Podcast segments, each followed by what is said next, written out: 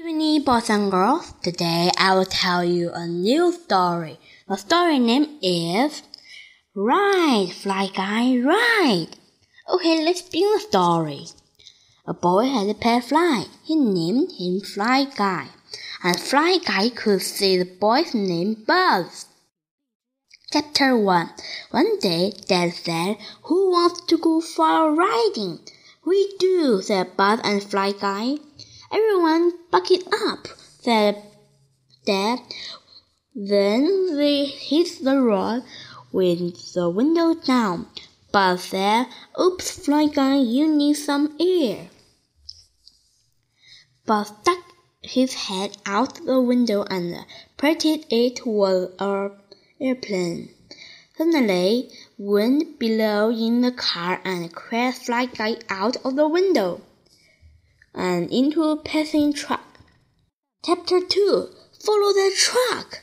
Meanwhile, the truck Fly Guy toward in the truck driver's mouth. The truck driver spit Fly Guy out of window and into the passing metro boat. Follow that boat, cried Buzz.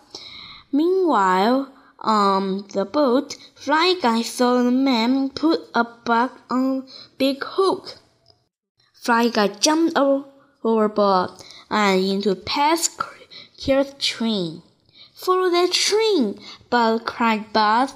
Meanwhile, the train, Fly Guy sprang a sleep elephant. The elephant blew him off the train and onto an airplane. Follow the airplane! cried Buzz. Meanwhile, the airplane pulled the saw Fly Guy and turned on the whisper. Follow that! I mean, follow Fly Guy! cried Buzz. Just then, a rocket rolled up from the ground. Chapter 3 Follow that rocket! cried Buzz. Buzz and Dad landed. The rocket crashed into space. We will fly guys served as Buzz. Yes. Fly guy, you're here, cried Buzz.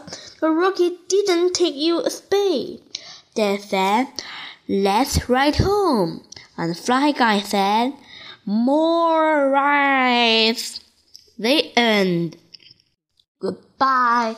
Thank you for the listening. See you next time.